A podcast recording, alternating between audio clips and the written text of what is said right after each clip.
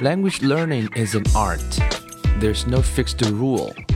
So here you see different paths, possibilities, and ways. And hopefully you can build up positive rituals. Welcome to 英语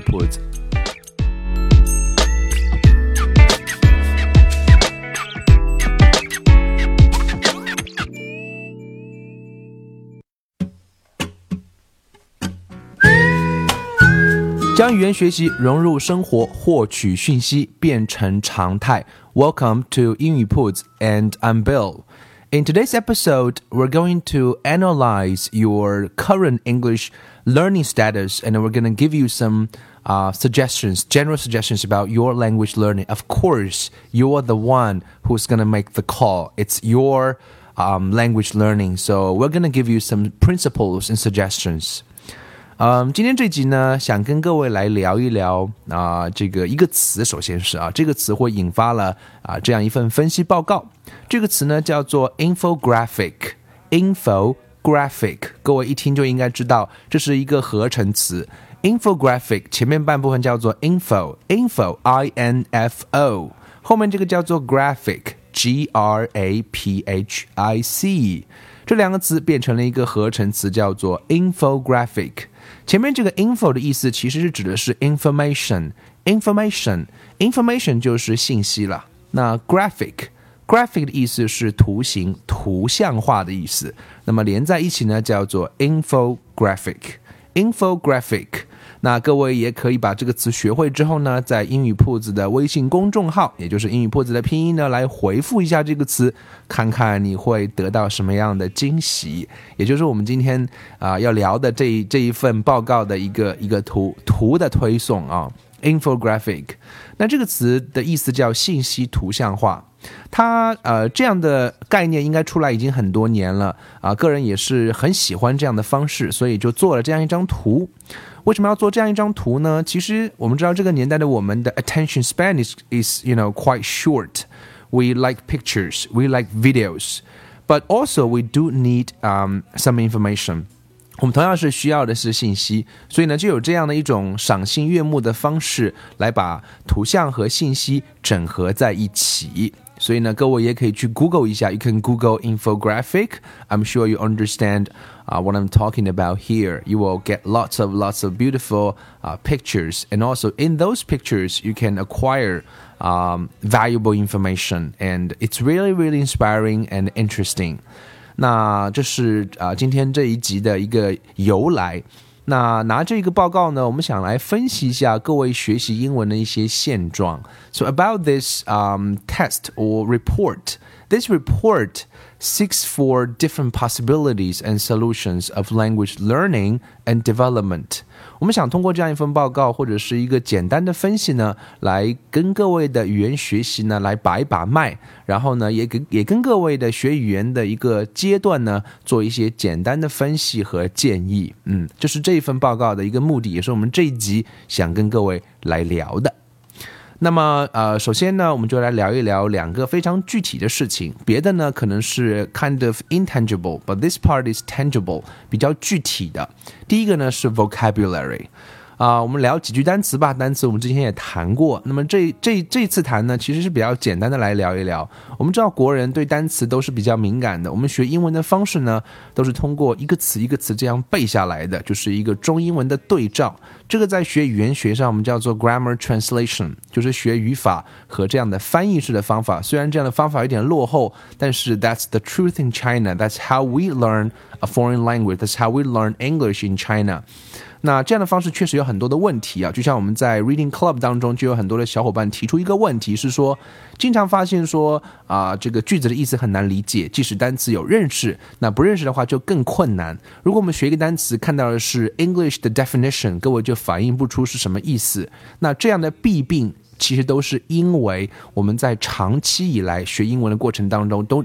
啊，学英文的过程当中都是一个啊中英文的一个对照，就是我们背单词的时候怎么背的呢？背成是 abandon 放弃；abandon 放弃；a b a n d o n abandon 放弃。甚至很多小伙伴连发音都不管啊，就把它硬背下来，只是中英文的对照。那这样一个一个意思呢？啊，这样的学习的方式就会导致你在啊学英文。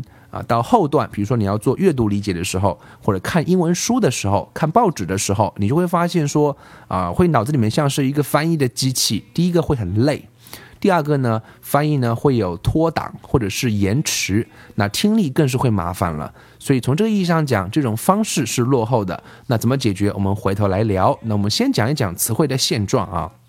怎么来测自己的词汇？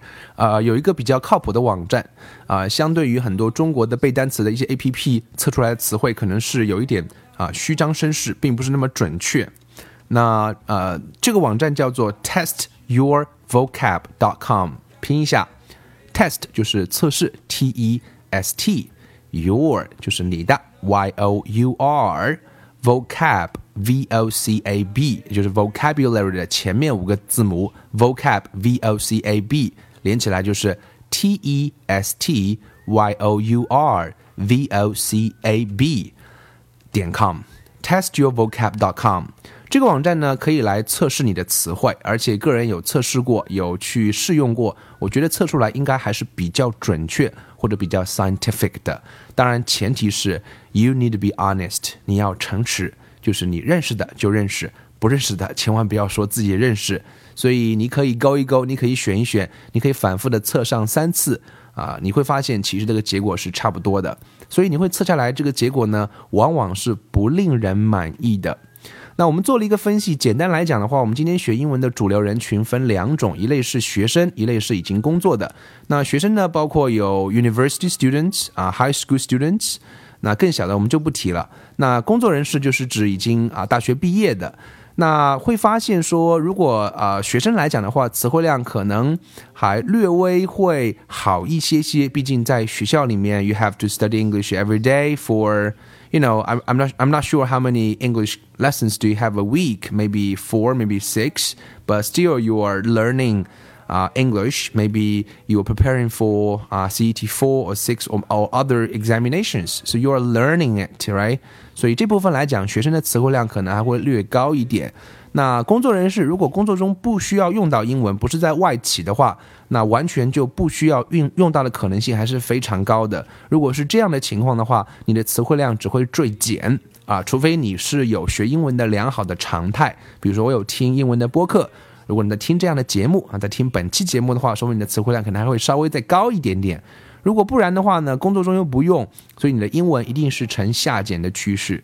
所以我据我自己对学生的测试和了解的话，学生。啊，基本上是在五千上下的样子。如果你是在高中以上啊，进入大学阶段的话，高中生可能略低一点点啊。其实高考的难度一点都不比一点都不比四级低啊。高考因为学习的呃紧张度，所以高中毕业你直接考四级的话，大概 I'm sure you can pass it. But after a year or two, that's another question because in university we understand right the life is so relaxing. Uh, you are laid back, right? 啊，可能会 you you gonna skip some classes，所以基本上都在五千上下啊。我我说的是 majority 啊，指的是啊大部分人啊，不不不排除有一些例外的情况。那工作人士可能会啊更加的低一点，可能就要减掉五百个甚至一千个甚至更多。我们暂且不不论这个单词的质量，只是纯粹的探讨这个 quantity。So this is the status of your vocabulary 啊，不信的话呢，各位去可以去我们刚刚说那个网站三 w dot test your vocab dot com 去测试一下。所以这是第一个你可以获取的数据。第二个，我们想谈的是，呃，大家有没有想过学英文的水平、你的能力、你的语言的运用能力跟什么有关系呢？很多人会抱怨说他有在国外待过，很多人有抱怨说他是学英文专业的，很多人说他会有天赋，他的努力等等。我觉得可能用来一个非常靠谱的一个衡量方式来衡量你的英语水平的方式是 the amount of time you spend on English learning every day or English or using English every day。我觉得其实啊，长期以来比较靠谱的方式是衡量你每天在学英文上花了多少时间。啊，这可能才是会决定你的英语的水平高低的一个硬性指标。你花时间花在哪儿呢？当然是 on listening, on speaking, on reading, on and on writing。在这四个维度，我们来进行一个计算：听说读写，你每天花多少时间？那么从这个总量上来讲的话，我觉得啊，学生可能还是会略占优势。那工作人士呢，可能会略少。那我的依据呢，主要还是因为学生需要学习啊，需要准备考试。那硬性的强制在这上面的时间会更多。工作人士的话，当然啊，除了个别的外企会例外的话，或者需要使用英文例外啊，我们是以一个典型性的啊，可能这样的例子来说明。呃，听说读写听上的话，大家可以去问问自己，How many minutes 啊 have you spent on listening recently for the past three months？每天有花上十分钟，就算是不错了。那 speaking 啊，我相信并不是每一个人身边都会有一个 regular foreign friends，所以 ten minutes 也算是不错了。Reading 那除了现在啊有跟我们一起在读书的小伙伴，参加 reading club 的小伙伴，可能每天要花上三十分钟，甚至一个小时，可能还会更多的时间。可是在这之前的话，How many minutes have you spent on listening for the past three months？我相信有十分钟也是不错了。这一部分可能工作人士会略微好一点，因为你可能要工作中要写 email，你要看 email，这个可能啊比学生要稍微好一些。最后个 writing。啊，可能就更少了，因为我们知道写作是输出的一个最难的东西啊。那可能工作人士会略好一点，要花在写 email 上会更多。所以综合这四个部分来讲的话，啊，大部分人，我认为工作人士和学生的朋友的话，以每天的常态来论的话，都是 less than thirty minutes。那这是两个现状。这两个现状会直接决定你的英语的 current status，就不是那么令人满满意。所以我们问到别人说：“Hey, how how how are you doing in your English learning recently？” 嗯，大部分人都会觉得不是那么的 confident，不是那么 confident 的两个原因：第一个是词汇量觉得有限，第二个是在过去的一段时间内几乎没有有规律的英语学习的这样一个常态。那基于这样的话呢，我们都会有一个很大的风险是什么呢？both students and workers show an elevated risk of not being able to use the language. 学语言的目的，我们还是要能够去使用。如果你长此以往保持这样一个节奏，学生也会工作，工作不用的话，也会变入啊工作人士那样的滑坡的阶段。所以呢，大家都会有一个上升的风险是啊，能够使用好语言啊，这个这个可能性是在降低的。所以呢，我们讲说，if you're looking for language proficiency, which of course means being able to listen, speak, read, and write at any given time。我们说学语言的目标当然是在听说读写方面，在任何时候都能够达到一个熟练的程度。那么我们知道，在正确的方法的前提之下，啊、你要能够达到这个目标啊，你的时间量是多少呢？I would say at least at least a thousand hours，大概需要有将近一千个小时的训练。所以你如果每天可以听说啊读达到了一定量的话，一千个小时，各位可以去 break down。You can break a thousand hours into a few years or in a year maybe. It depends on how many hours are you willing to spend on English learning, on listening, on speaking, on reading, and on writing. 所以，我想我们这边可以给到各位一些啊切实可行的建议是什么呢？第一个，of course，one thing you definitely need to do is you need to do more listening。 你需要多听，前提是听有意思的，对你来讲，你基本上能够听懂的。难度上是 i 加一、i 减一都可以，比你略高，比你略低，适合你都可以。听力中有这么几个方法很重要，第一个叫 top down，top down covered。A great variety of topics，它讲的是一个啊以量来取胜，也就是说覆盖的话题要足够多，我不需要去揪它的细节。我们中国同学学英文确实用的非常少，听到啊看到呃很多伙伴提出的问题就能够证明这一点。很多人都觉得说我这个词不认识，那个词不认识，我语法不懂。其实都在专注那些细节，在这个点上其实是非常不需要专注细节的。你需要感受到的是一个面貌，也就是习惯用英文来获得资讯，能听到、能抓到基本资讯就可以了。你可以脑中有一个节奏是 skip，you know some of those difficult words，to acquire the information. Of course, if you don't understand the general meaning, you have to look those words up in the dictionary. 所以这个 top top down 的方法，它的目的是要 cover 到一个足够的量。You have to listen to those foreigners talk about movie reviews, talk about music, talk about fashion, talk about food, talk about different kinds of topics. 啊，这个要积累到一定的量。 那么光有这个，当然会有细节的缺失，所以会有第二个听力的方法，叫做 bottom up。bottom up 就指的是它 focus on accuracy，它需要你抓的是细节，你可能需要做分析。这个时候，你可以去分析一些小词，包括一些语音现象，包括一些语法结构，在听力过程中都可以详细的去抓。所以这两个结合的话，会让你的整个的听力的状态啊，实际比较比较健康的啊，也是我们叫。Organic 就比较有机一点吧。那当然，如果你还有兴趣，在一个啊一种题材内，在一个阶段里面可以去集中去练习的话，也是会有非常大的显著的提高。就是我们叫做 narrow input。narrow input，你会对这种类型的题材的啊句式用词会比较 familiar，会比较熟悉了。比如说，我专注在听新闻上，或者我专注在听。